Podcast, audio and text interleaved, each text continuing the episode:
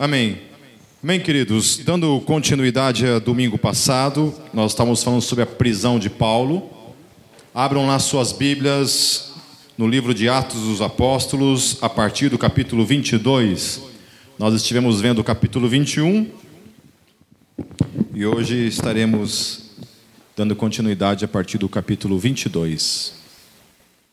Domingo passado nós tivemos vendo algumas questões de, de alguns paradoxos, né? Que alguns profetas haviam falado da parte do Espírito é, que Paulo não deveria ir para Jerusalém.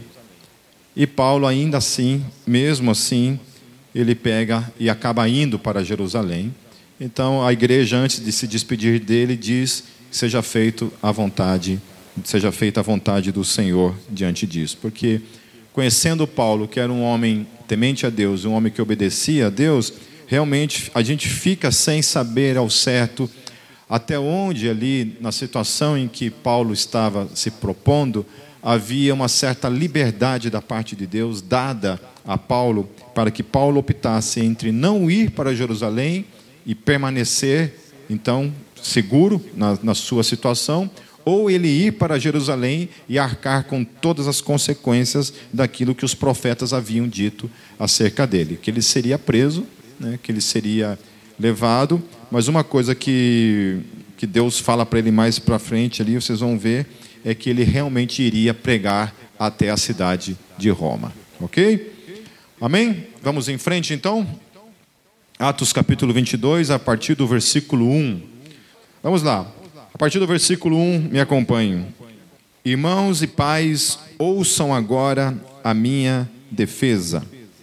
Quando ouviram que lhes falava em aramaico, ficaram em absoluto silêncio. Então Paulo disse: Sou judeu, nascido em Tarso da Cilícia, mas criado nessa cidade. Fui instruído rigorosamente por Gamaliel na lei de nossos antepassados sendo tão zeloso por Deus quanto qualquer de vocês hoje. Então, Paulo está colocando em comparação aqueles que estão ali. No capítulo anterior, a gente viu que os caras queriam matar mesmo Paulo, né? né acabar com a vida dele, de alguma forma, e Paulo estava consciente disso. Então, Paulo começa a falar em aramaico, né, na língua deles, e começa a explicar para eles o seguinte: olha, é o seguinte, eu ocupava tal posição dentro do judaísmo certo? Então, ou seja, eu não sou um Zé Ninguém. É, eu não sou um Zé Oreia que nunca leu as escrituras, é um cara que não era, não foi instruído diante das escrituras, ok? Mas eu era um cara que tinha consciência plena, fui instruído aos pés de Gamaliel, que era um mestre no judaísmo. Então, portanto, aquilo que eu vou falar agora tem um peso. Vocês têm que olhar para mim com esses olhos. Quem é o apóstolo Paulo? Quem é esse que está vos falando? Ele, ele carrega sobre ele esse peso. Amém? Então, Paulo, primeira coisa que ele coloca, ele estabelece isso para todos aqueles judeus que estão ali, para que aqueles judeus olhem para ele com outros olhos, a começar quando ele começa a falar em aramaico né? ou hebraico. É, algumas traduções aparecem hebraico, outras traduções aparecem aramaico, são, são línguas né, similares. Se Paulo começa a falar ali em grego ou em latim, que era a língua também né, que os romanos falavam, os romanos falavam tanto o grego quanto o latim, ele teria tido alguns empecilhos para apresentar a defesa dele.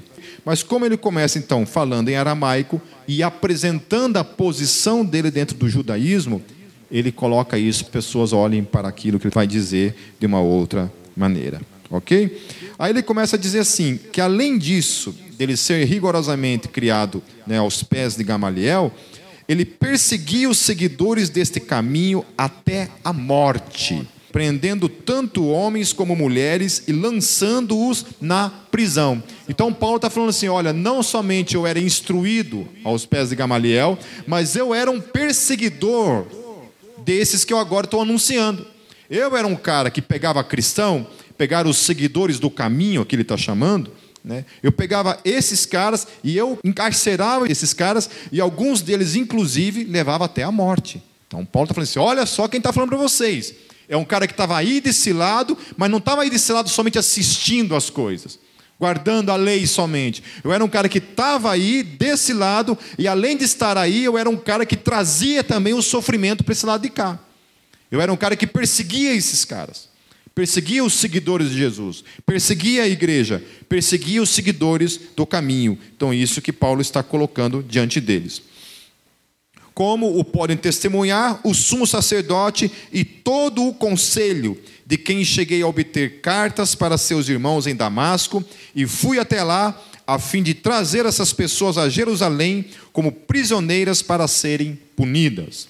Por volta do meio-dia, eu me aproximava de Damasco, quando de repente uma forte luz vinda do céu brilhou ao meu redor. Caí por terra e ouvi uma voz que me dizia: Saulo, Saulo, por que você está me perseguindo? Então perguntei: Quem és tu, Senhor? E ele respondeu: Eu sou Jesus, o Nazareno, a quem você persegue. Então Paulo conta novamente, né, conta aquela história que tinha acontecido com ele na sua conversão, lá atrás, o que tinha acontecido na vida dele. Ele apresenta né, a situação como um testemunho. Olha, isso aí não aconteceu por um acaso. Não é assim, eu estava lá no judaísmo, caiu um tijolo na minha cabeça, né, fumei um baseado, vi um gnomo, alguma coisa assim, imaginei alguma coisa na minha cabeça. Não era isso que aconteceu. Eu estou falando de alguma coisa que aconteceu na minha vida que é factual, certo? Eu estava aí com vocês, eu persegui essa igreja, estava indo perseguir esses caras, aprisionar esses caras, trazer esses caras prisioneiros, e de repente, chegando em Damasco, algo acontece. Alguém se apresenta para mim. Alguém se apresenta, e esse alguém que se apresenta, se apresenta como Jesus de Nazaré, a quem você persegue. Mais uma vez, então, dizendo, então, que aqueles a quem Paulo perseguia eram mesmo que perseguir o próprio Senhor Jesus. Esses dias eu escrevi um, um texto na internet sobre aquelas igrejas que foram destruídas, né? E muita gente falando sobre essa questão da, da perseguição, né? De, isso, isso a mídia não mostra, né? isso a mídia não expõe. Né? Se você destrói uma mesquita, no, no outro dia está em todos os jornais que o cristianismo destruiu né, as mesquitas. Né? Aquele louco lá na Nova Zelândia, eu acho que foi, né? que entrou lá numa mesquita lá e matou não sei quantos muçulmanos. Né? Aí falava que o cara era cristão. Eu falei, o cara é cristão, meu Deus do céu. Se esse cara é cristão, eu sou Jesus, então. Né? Eu sei lá que, que aquele cara é menos, menos cristão, não há nada de cristão naquele cara.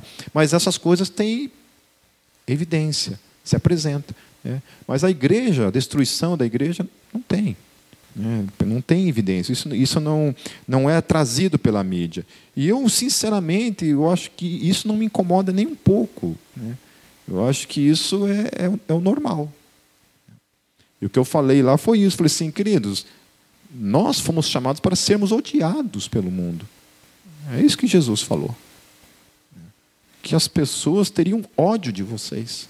Vocês serão odiados por causa do meu nome.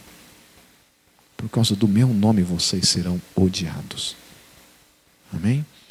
Claro que muitos de nós conseguem alcançar testemunho né, de modo com, com os amigos, amigos, você, acaba se tornando uma pessoa agradável, que as pessoas amam estar na tua presença. Né? Pelo menos eu alcancei isso na minha vida com os meus amigos não cristãos, graças a Deus.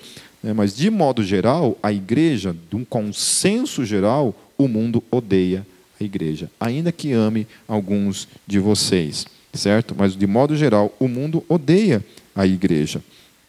Certo? Então, quando o mundo odeia a igreja, e para mim isso daí é, é, é, é claro isso. E a questão é que quando odeia a igreja, odeia Jesus, sabe?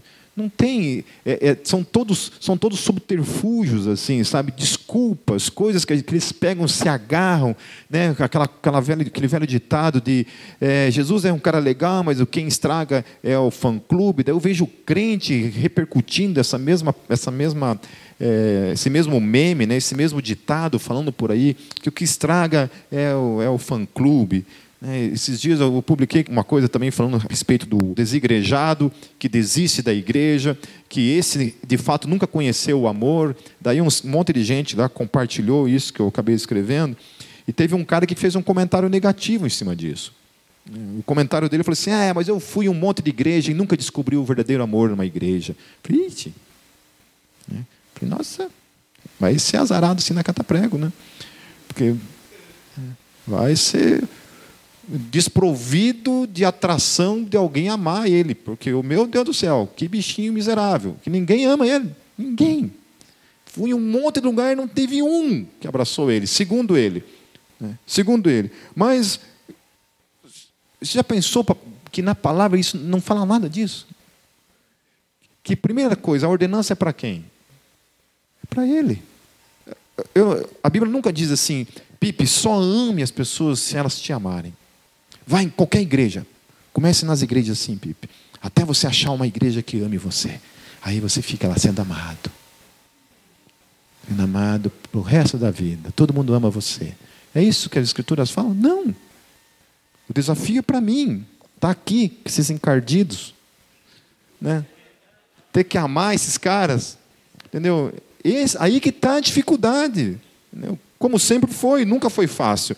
Desde a minha conversão, no primeiro amor ainda é fácil, né? Tudo é colorido, tudo é lindo, né? Você ama todo mundo, todo mundo é legal. Aí você começa a passar um certo tempo na igreja, você começa a ver que não é bem assim. Entende? Que na igreja o bicho pega.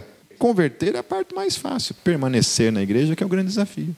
E isso vale para todos vocês, não é para um. Eu, eu tenho certeza absoluta aqui que todos nós aqui nos esforçamos para permanecer juntos. Vai dizer que não é bom ficar em casa domingo? Hum, sem fazer nada, assistindo Game of Thrones. Hã? Fazendo qualquer coisa. Dormindo, sei lá, indo para um parque com a família, qualquer coisa. Não é verdade? Certo? Mas nós estamos aqui. Por quê? A Bíblia fala: não deixeis de congregar, como é costume de alguns. Isso é lei. Não existe igreja sem reunião. Ah, igreja é indivíduo. Não é. Não é. Igreja não é indivíduo. Igreja é isso aqui. A assembleia. Amém? Não estou falando que é a parede, já vou. Né? Mas é isso aqui. Quando nós estamos juntos, isso é igreja. E o cara fala assim: ah, eu não gosto de, de parede. Não tem problema, vai para uma praça. Ah, não, tem muito carro passando. Vai para a praia. Ah, tem muita areia. Vai para o meio do mato. Ah, tem muito mosquito. Morre e vai para o Satanás. Pronto.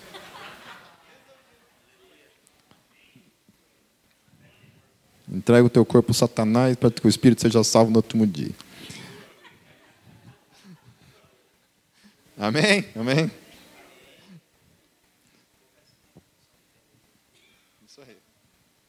Continuando a partir do versículo 9.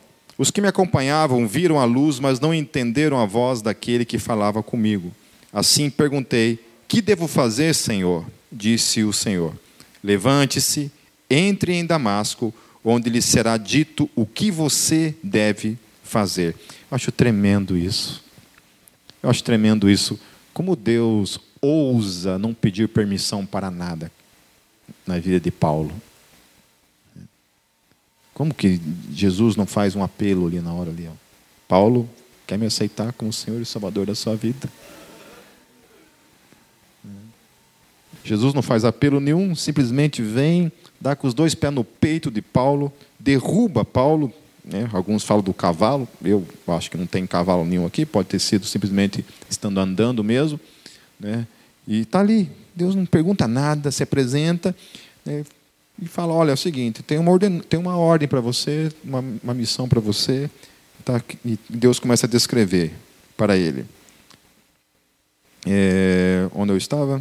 Levante-se e entre em Damasco, onde lhe será dito o que você deve fazer.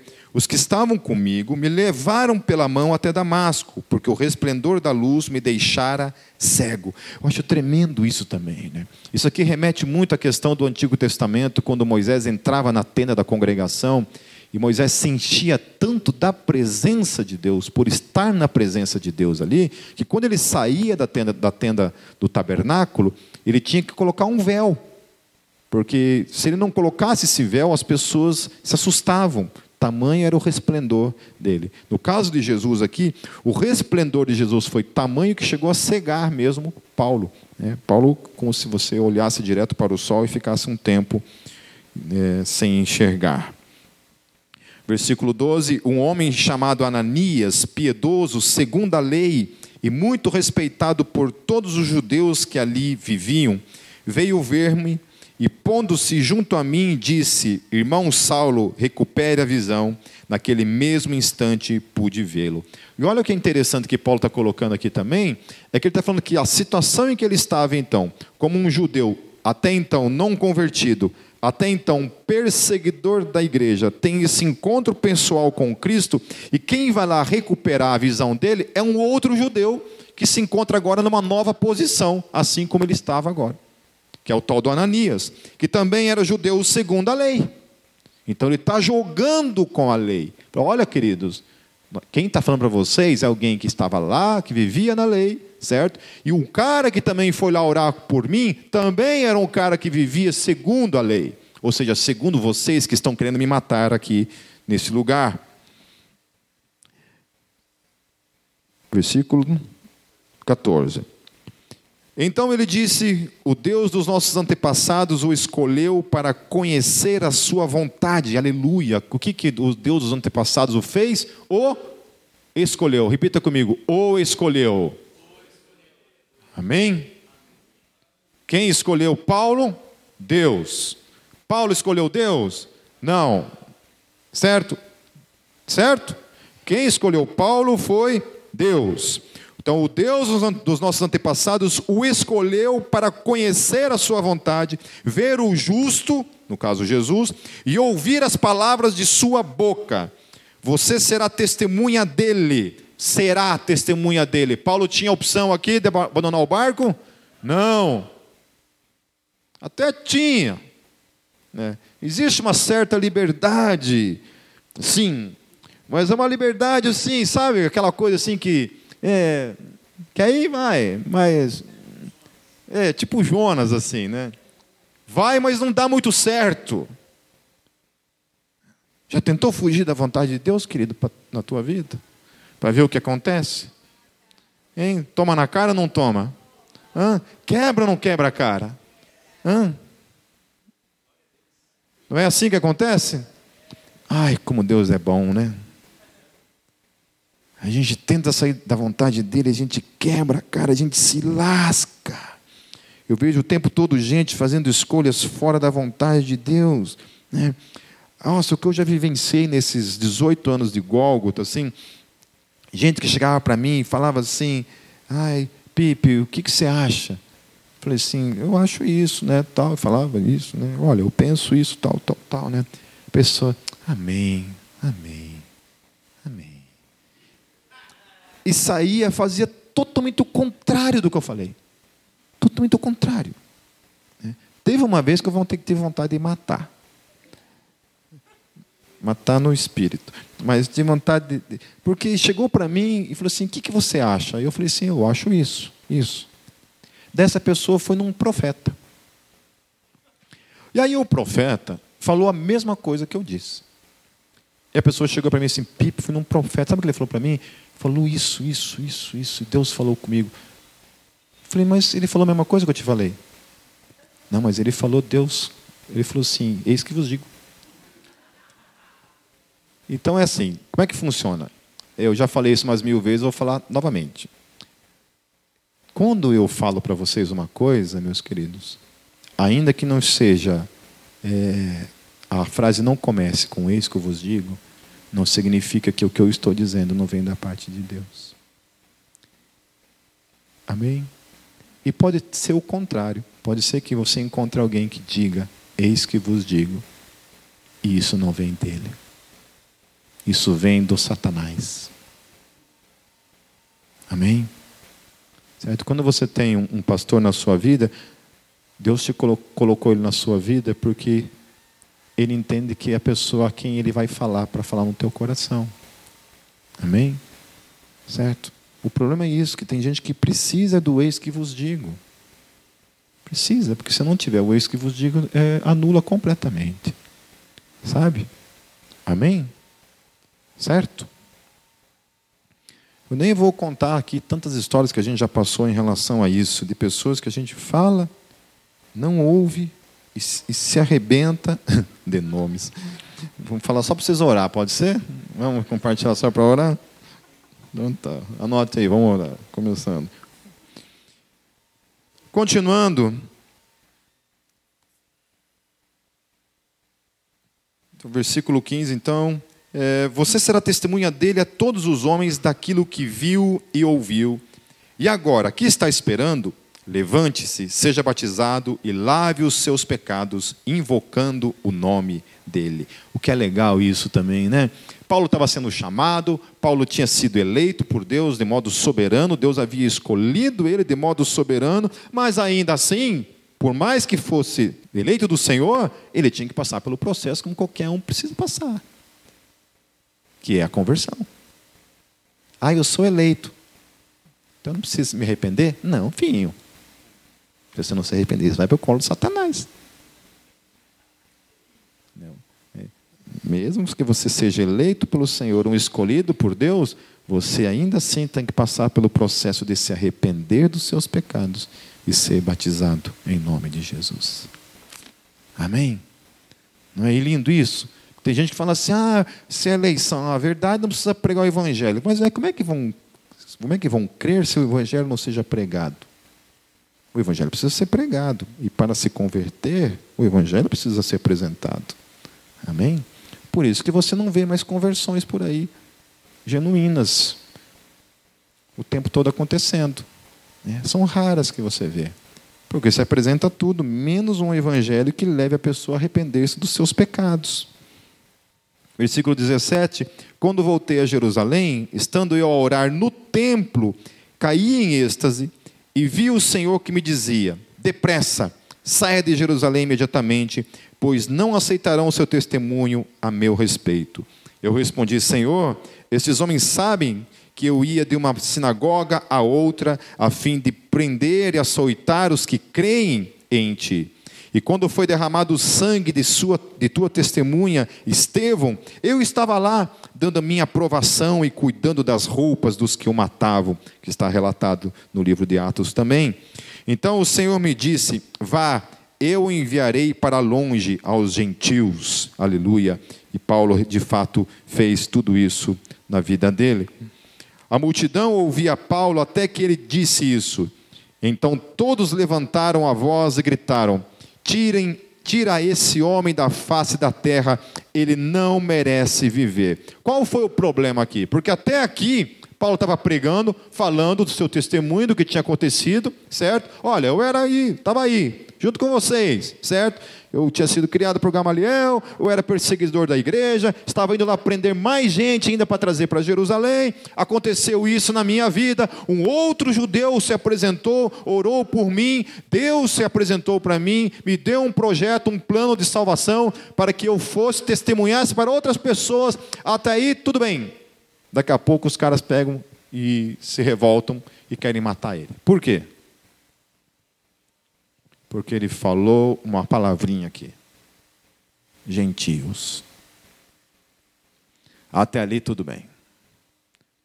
Quando aqueles judeus ouviram que Paulo ia apresentar o Deus deles, Yahvé, para pessoas como eu e vocês, não vai não.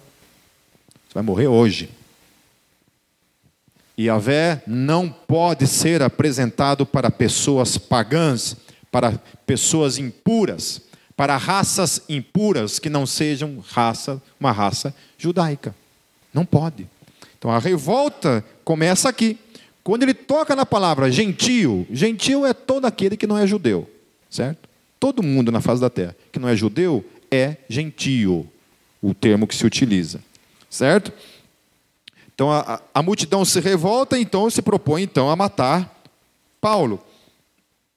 Estando eles gritando, tirando suas capas e lançando poeira para o ar, o comandante ordenou que Paulo fosse levado à fortaleza e fosse açoitado e interrogado para saber por que o povo gritava daquela forma contra ele.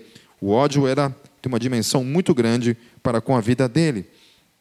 Enquanto o amarravam a fim de açoitá-lo, Paulo disse ao centurião que ali estava: Vocês têm o direito de açoitar um cidadão romano sem que ele tenha sido condenado?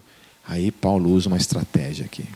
Porque Paulo, além de ser judeu, ele também era um cidadão romano por nascimento, ele vai falar mais para frente. E um cidadão romano não podia apanhar, ser açoitado sem um julgamento. Ele precisava primeiro ser julgado, certo?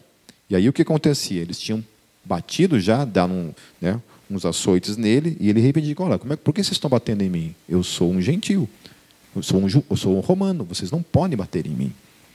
Ao ouvir isso, o centurião foi prevenir o comandante: Que vais fazer? Este homem é cidadão romano. O comandante dirigiu-se a Paulo e perguntou: Diga-me, você é cidadão romano? Ele respondeu: Sim, sou. Então o comandante disse: Eu precisei pegar um elevado, eu precisei pagar um elevado preço por minha cidadania. Respondeu Paulo: Eu a tenho por direito de nascimento.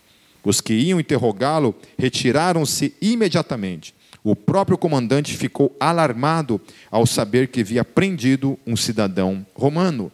No dia seguinte, visto que o comandante queria descobrir exatamente por que Paulo estava sendo acusado pelos judeus, libertou-o e ordenou que se reunissem os chefes dos sacerdotes e todo o sinédrio. Então, então trazendo Paulo, apresentou-o a eles. Capítulo 23.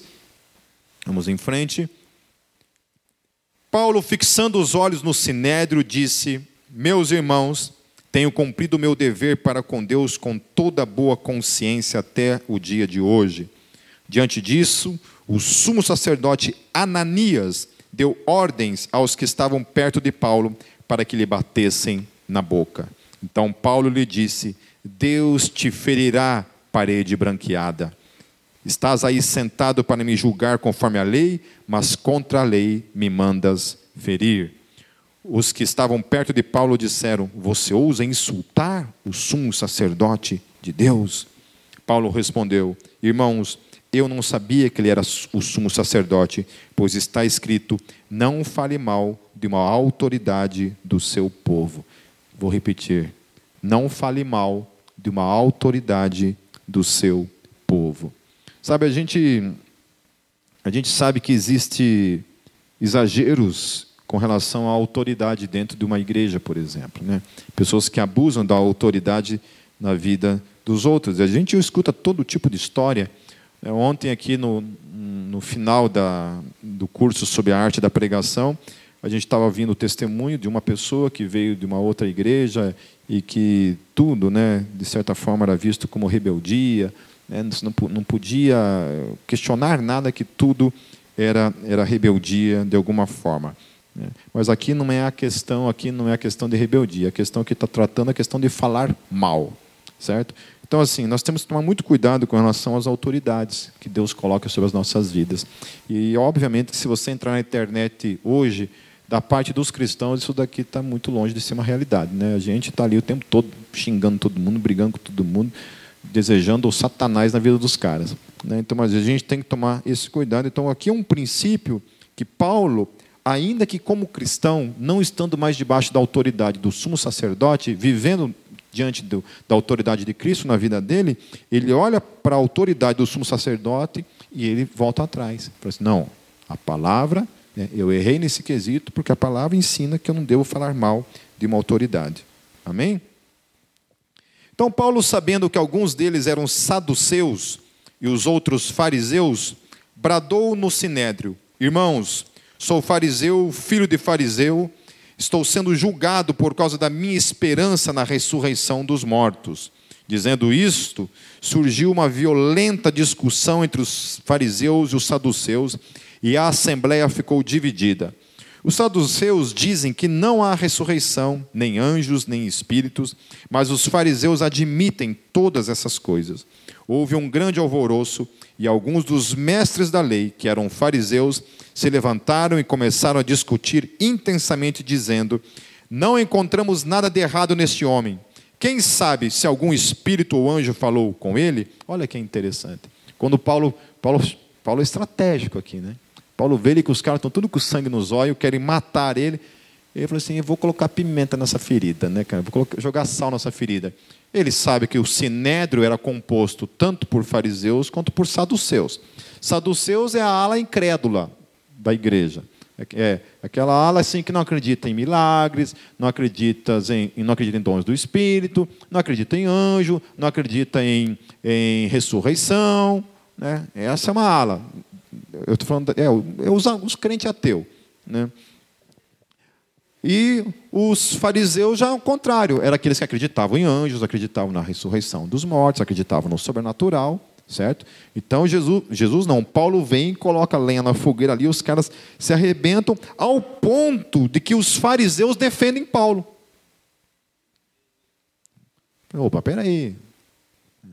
Então, peraí, vamos defender um cara que está do nosso lado. Aí eles falam então, olha, não encontramos nada de errado neste homem. Quem que pode dizer, né? Se alguém realmente viu um espírito ou um anjo e se realmente esse anjo ou alguém falou com ele. A discussão tornou-se tão violenta que o comandante teve medo que Paulo fosse despedaçado por eles. Então ordenou que as tropas descessem e o retirassem à força do meio deles, levando-o para a fortaleza. Deve ter apanhado um monte Paulo nesse dia. Versículo 11: Na noite seguinte, o Senhor, pondo-se ao lado dele, disse: Coragem, assim como você testemunhou a meu respeito em Jerusalém, deverá testemunhar também em Roma. Aleluia. Que coisa linda, né? Um Deus que fala. Deus que fala. Eu acho uma coisa interessante nesse texto, que aqui o, o que o texto está falando não é uma mensagem interior, não é uma voz interior. Não é uma voz que ele simplesmente escuta. O texto está dizendo o seguinte: na noite seguinte, pondo-se ao lado dele.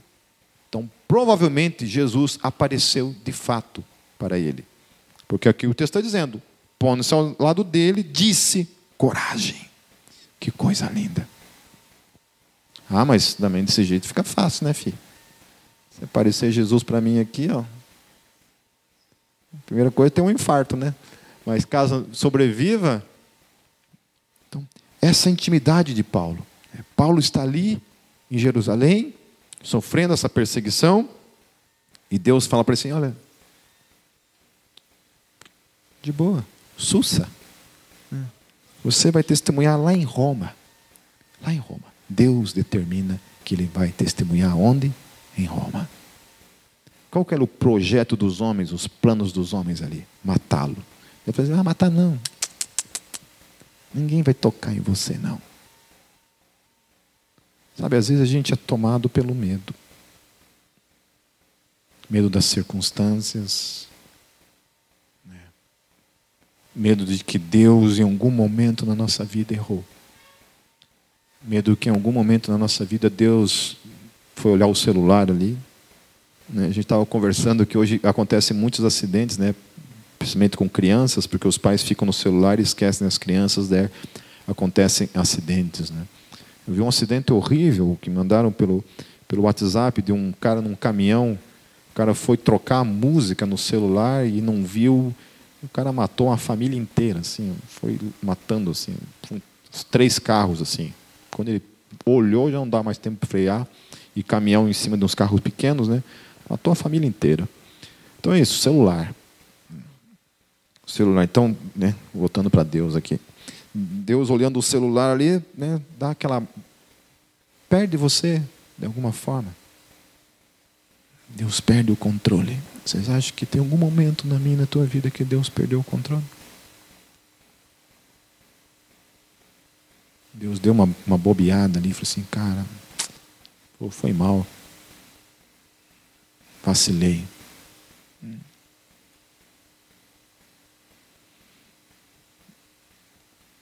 Para muitas coisas da nossa vida, com certeza não há respostas fáceis.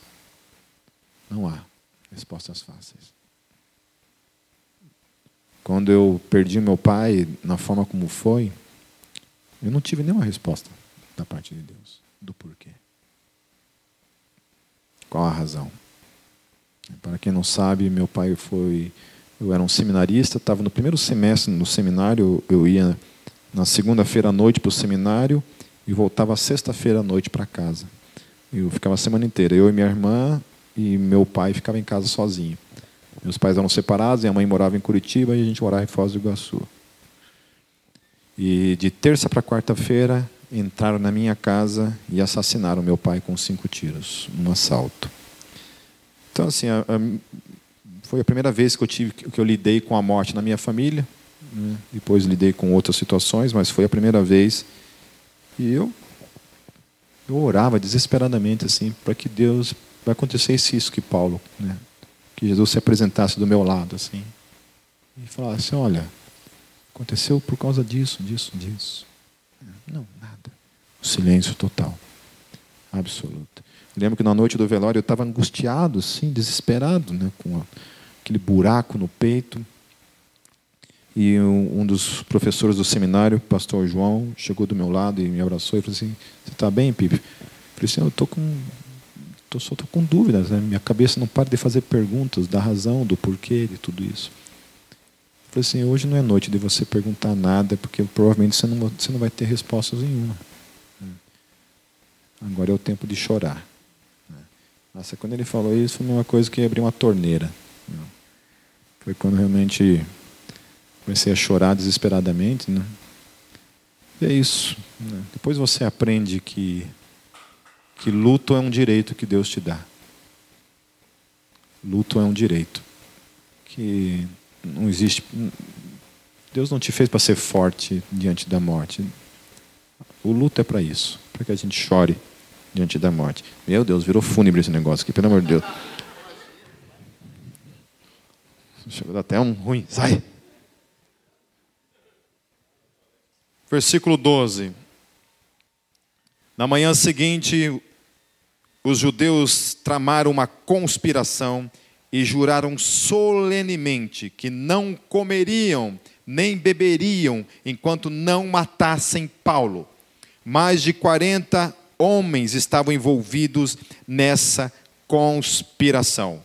E dirigindo-se aos chefes dos sacerdotes e aos líderes dos judeus, disseram: juramos solenemente, sob maldição, que não comeremos nada enquanto não matarmos Paulo. Oh! Você imagina isso, cara? 40 caras pegaram, pegar, pegassem e falassem isso com relação a você. Disse, olha, eu não vou comer, não vou beber enquanto não matar o Pipe. Imagina, imagina o corre. Perderam o pastor no outro dia. E sabe o que é lindo em tudo isso? É por isso que eu falo que Deus tem senso de humor, né? Não é que Deus tem senso de humor.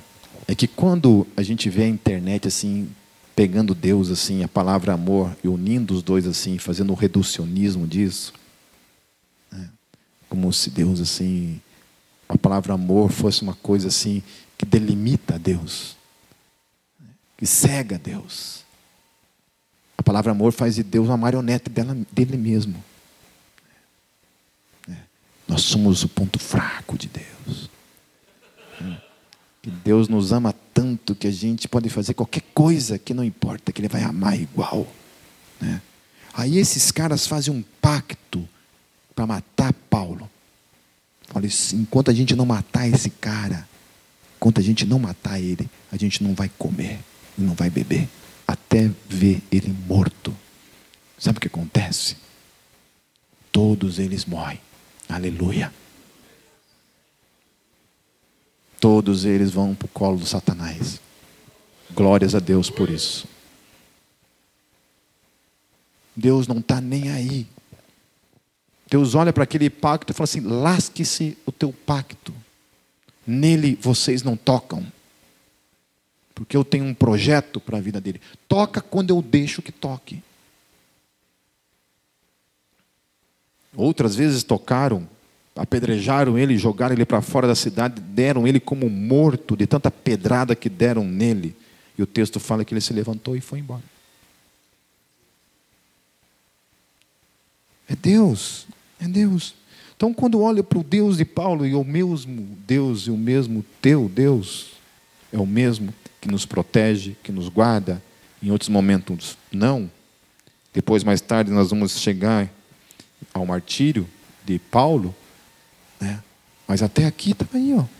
Os caras tentando matar ele, fazendo juramentos contra a vida dele, e Deus falou: não vai acontecer. Simples, não vai acontecer. Não acontece nada, meu querido, na tua vida e na minha vida, que não seja da vontade de Deus.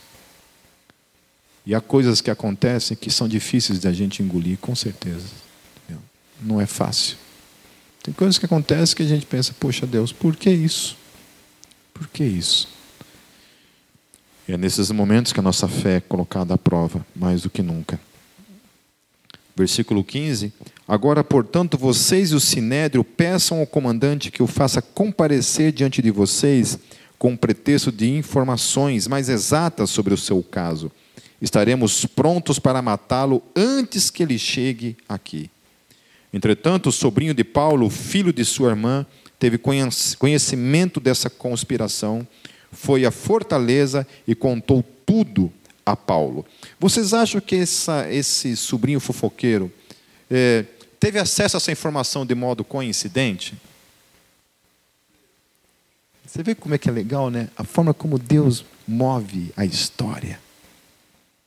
Deus sabia, obviamente, da conspiração. Deus não podia, obviamente, direto lá falar para Paulo. Podia, mas ele, ele move as coisas na história. Não há coincidências em Deus para aqueles que Ele ama. A forma como Deus constrói, Deus move as peças na, na história para que as coisas aconteçam segundo a vontade de Deus. Eu não estou dizendo que a gente é uma marionete, não é isso. Mas existem certos movimentos em Deus que acontecem que a gente. É, sempre quando estou na estrada, tem um acidente lá. Esse dia a gente foi para São Paulo, ficamos acho que três horas na, na, numa fila, num, num engarrafamento lá, porque tinha tombado um caminhão. Toda vez assim, a primeira coisa que vem é aquela, mas eu sou filho do rei. Por que, que eu estou aqui? A vontade de falar assim: abra mar vermelho, os carros saem tudo assim, você continua a viagem por, pelo teu poder. Né? Aí você fica indignado, porque sempre a teologia da prosperidade está ali enraizadinha no teu coração e no meu coração. Então acontece de vir, primeiramente, aquela frustração, e aí a minha esposa, minha esposa que suspira a sabedoria, e sempre assim, nessas horas, ela fala assim: calma, amor. Você sabe que elas falarem calma para nós, suci. Fale calma para tua esposa para ver o que acontece, né? Tem um tem um ditado que fala, né? Falar calma amor para a esposa é falar Satanás invoco todas as tuas forças e te desafio, né? Dizem que é isso que, que acontece, né? Então ela sempre fala calma para mim, de boa. Não pode nem rir, piazada. E ela sempre fala assim, ela fala para mim assim, calma amor, você não sabe do que Deus está nos livrando lá na frente. Você não sabe do que Deus está nos livrando. E é isso. A forma como Deus move a história, cuida de você, cuida de mim. Mas Pipe, alguém lá se acidentou, alguém morreu. Deus é soberano lá, Deus é soberano aqui. Podia ser você, podia ser você soberanamente Deus permitindo isso em mim e em você, mas não foi. Amém? Não foi. Nós estamos o tempo todo entregues diante desse Deus que é vivo e que habita em nós. Versículo 16, então, então o sobrinho de Paulo, filho de sua irmã, teve conhecimento dessa conspiração, foi à fortaleza e contou tudo a Paulo, que, chamando um dos centuriões, disse: Leve este rapaz ao comandante, ele tem algo para lhe dizer. Assim ele o levou ao comandante. Então disse o centurião: Paulo, o prisioneiro, chamou-me, pediu-me que te trouxesse esse rapaz, pois ele tem algo para te falar. O comandante tomou o rapaz pela mão, levou-o à parte e perguntou: O que você tem para me dizer? Ele respondeu: os judeus planejaram pedir-te que apresentes Paulo ao sinédrio amanhã, sob pretexto de buscar informações mais exatas a respeito dele. Não te deixes convencer, pois mais de 40 deles estão preparando uma emboscada contra Paulo. Eles juraram solenemente não comer nem beber enquanto não o matarem. Estão preparados agora, esperando que prometas atender-lhes o pedido. O comandante despediu o rapaz e recomendou-lhe: Não diga a ninguém que você me contou isso. Então ele chamou dois de seus centuriões e ordenou-lhes: Preparem um destacamento de duzentos soldados. 70 cavaleiros e 200 lanceiros. Olha o tamanho da guarnição. Hã? Ah, Paulinho, velho. Olha só, gente. Ele está parecendo sete, desfile de 7 de setembro. 200 soldados, 70 cavaleiros, 200 lanceiros, a fim de irem para Cesareia esta noite, às nove horas da noite. Ou seja, aqui deu quanto aqui? 200 mais 70, 270 mais 200, 470 homens escoltaram Paulo. 470 homens escoltaram Paulo até Cesareia. Hã? Providenciem montarias para Paulo e levem-no em segurança ao governador Félix. O comandante escreveu uma carta nestes termos: Cláudio Lísias, ao excelentíssimo governador Félix, saudações. Este homem foi preso pelos judeus que estavam prestes a matá-lo, quando eu, chegando com minhas tropas, o resgatei, pois soube que ele é cidadão romano. Querendo saber por que o estavam acusando, levei-o ao sinédrio deles. Descobri que ele estava sendo acusado em questões acerca da lei deles, mas não havia contra ele nenhuma acusação que merecesse morte ou prisão. Quando fui informado de que estava sendo preparada uma cilada contra ele, enviei-o imediatamente a Vossa Excelência. Também ordenei que os seus acusadores apresentassem a Vossa Excelência aquilo que tem contra ele. Os soldados, cumprindo o seu dever, levaram Paulo durante a noite e chegaram a Antipátride. No dia seguinte, deixaram a cavalaria prosseguir com ele e voltaram para a fortaleza. Quando a cavalaria chegou a Cesareia, deu a carta ao governador e lhe entregou Paulo. O governador leu a carta e perguntou de que província era ele, informado de que era da Cilícia. Disse: Ouvirei seu caso quando os seus acusadores chegarem aqui. Então ordenou que Paulo fosse mantido sob custódia no palácio de Herodes. Ainda ficou no palácio. Amém, meus queridos. Encerramos aqui a segunda parte da prisão de Paulo. O que, que a gente aprende em tudo isso? Nós vemos um Deus que, que por aqueles que ele tem um amor mais do que especial e específico. Eu quero dizer uma coisa para vocês: quando a Bíblia fala que Deus não faz acepção de pessoas, muitas vezes esse texto é usado de modo errôneo. Quando a Bíblia fala que Deus não faz acepção de pessoas, o contexto que vocês aprenderam nas aulas de a arte da pregação, o contexto desse texto, ou seja, os versículos que compõem todo esse versículo, que faz esse versículo dizer algo, quando a Bíblia fala que Deus não faz acepção de pessoas, significa que Deus não faz acepção de mulher, de homem, judeu, gentil, rico, pobre. É isso que o texto está falando. Então, quando Deus ama Paulo de modo especial acima de outros que acontecem ao seu derredor, Deus está fazendo acepção de pessoas? Não. Amém? Podem ficar com raiva de mim, mas eu estou falando somente aquilo que a Bíblia fala. Deus tem um amor especial. Deus tem um amor especial pelos seus eleitos. Se Deus ama todo mundo, ama. Mas a forma como Deus demonstra o seu amor na vida dos eleitos é de modo especial. Deus cuida, Deus guarda. E quando permite, o permite debaixo do seu amor soberano.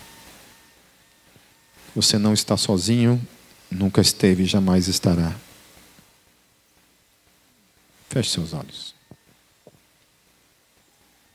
Senhor, eu te louvo porque quando a gente olha para a vida de Paulo, Senhor, o qual ainda a gente tem muito o que aprender acerca dele, mas acima de tudo acerca da tua relação com ele, da forma como o Senhor agia na vida de Paulo.